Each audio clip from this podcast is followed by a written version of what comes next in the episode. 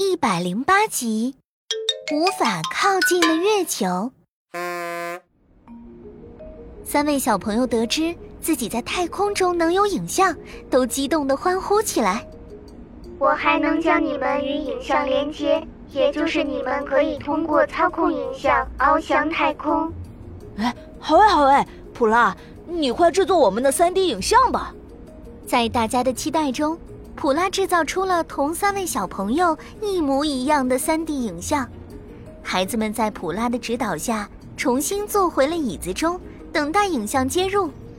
然而，等来的却是一片带有雪花的模糊画面。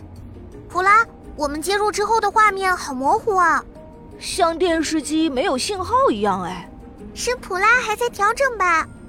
虽然整个画面较为模糊。但可可他们还是能从抖动的雪花画面中辨别出一点太空影像。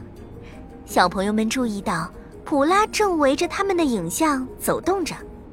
要稍等一会儿，可能连接器还不太匹配，我扫描后重新调整一下。普拉说完，启动了胸前金属挡板中的一颗荧光蓝扫描灯。扫描灯放射出的光线比放大镜爷爷的扫描光线强大得多。正当普拉扫描到康康的影像时，大家都惊讶地发现，普拉胸前的扫描灯开始闪出火花。普拉，快停下！扫描器不太对劲，是发生故障了吗？普拉，赶紧关闭扫描！大家的提醒还是晚了一秒。只见普拉胸口的扫描灯突然爆发出剧烈的蓝光，并形成一道光柱，直射入太阳的方向，并在中途发生了猛烈的爆炸。普拉，你没事吧？爆炸的余波在太空散开，可可他们看见普拉被弹开了好一段距离。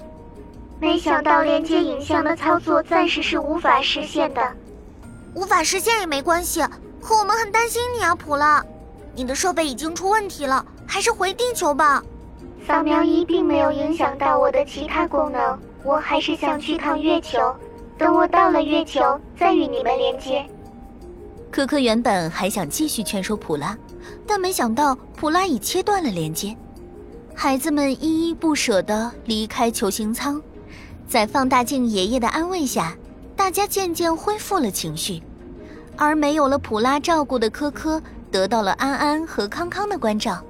他们轮流邀请科科到自己家里居住。这边，太空中的普拉正径直飞向月球。但让他意外的是，他体内的自预警系统竟然在不停的发出警报。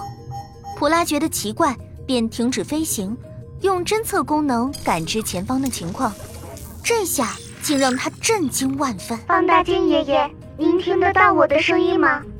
哎呦，普拉，怎么突然跟我连接了？放大镜爷爷，月球有危险。嗯，怎么回事？稍等，我帮您连接画面。一阵接通音响起后，放大镜爷爷看见了普拉探测到的画面。啊，这，这怎么可能？怎么会同一时间有成千上万的陨石冲击月球？普拉，你能计算出这些陨石还有多少时间坠落到月球上吗？算过了，按照地球时间来说，八天。我建议你先回地球跟我们会合，这月球的情况啊，得好好分析分析。